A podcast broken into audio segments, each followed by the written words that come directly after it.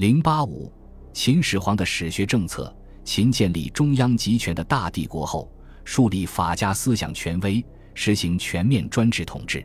秦始皇看到了思想文化与社会政治的密切关系，为适应建立、巩固大一统政权的需要，在实施一系列政治经济方面统一举措的同时，也采取了思想文化上的统治措施，实行书同文、行同伦的文化政策，要求将文字和伦理行为统一起来。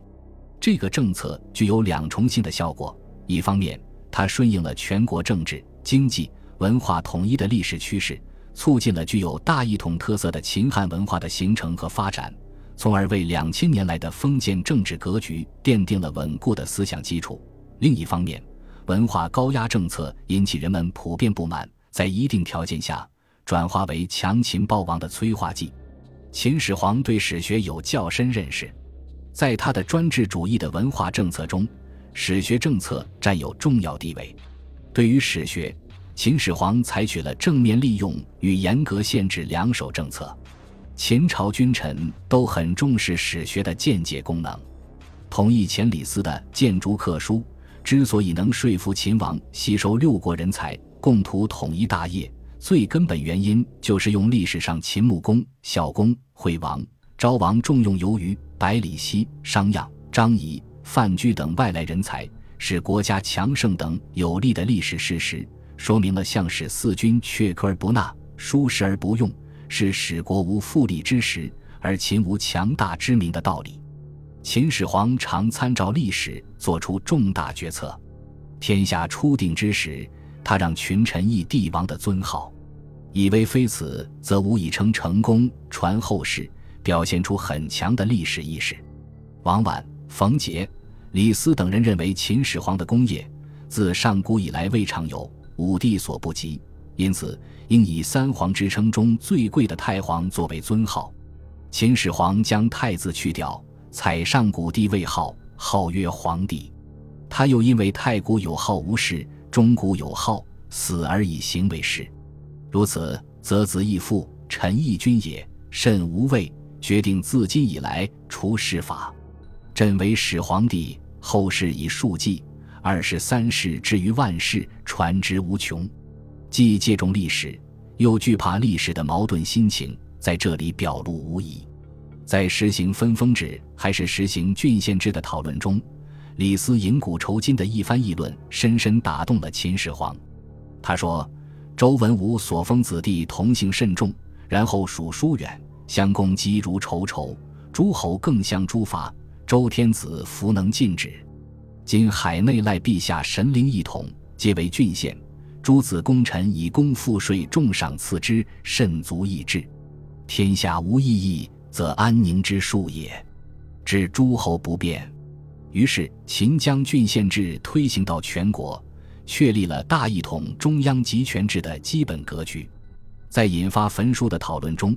李斯不同意“淳于越事不失古而能长久者，非所闻也”的论点，但用以反驳的第一条论据便是“五帝不相父，三代不相袭，各以治，非其相反，时变异也”，仍没有离开历史的思考。法家欣赏愚民政策，但自身并不缺乏文化修养，他们很善于运用所掌握的知识为自己的政治目的服务。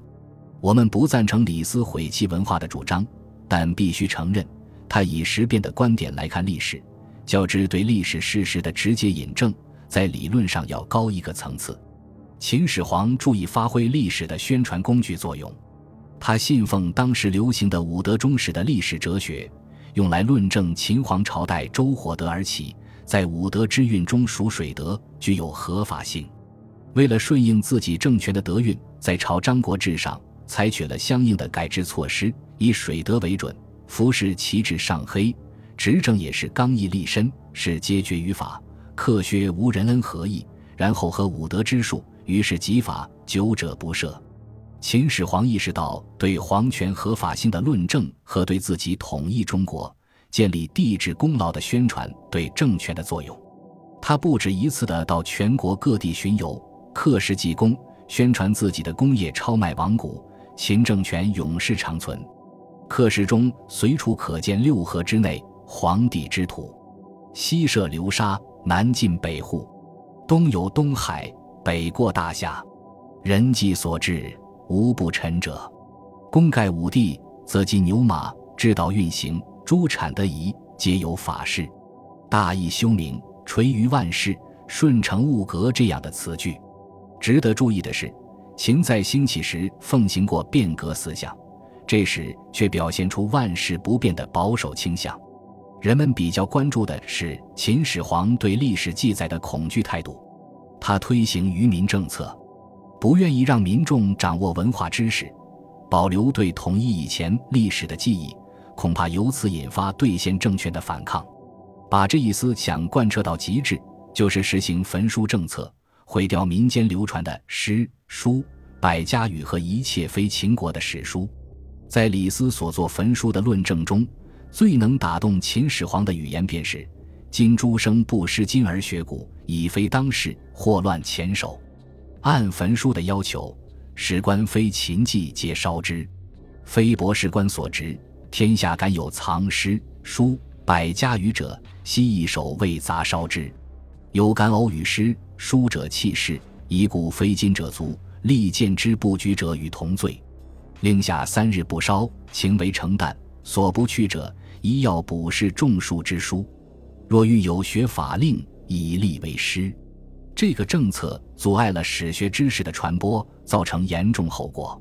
秦始皇推行文化专制主义，采取简单禁绝史学在社会传播的办法，并没有取得成功。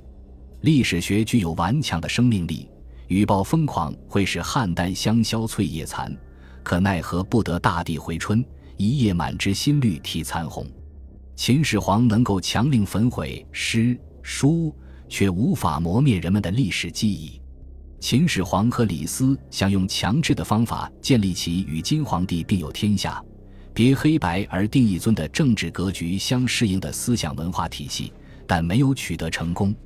最终，秦的文化专制主义与暴政同归于尽。当然，深入分析起来，这也是一种史学与政治相联系的做法。说秦始皇废弃历史，不要文化，未免有些简单。总的看来，秦皇朝在史学上没有做出与封建大一统相适应的建树，他留给后人更多的是关于史学与政治关系的思考。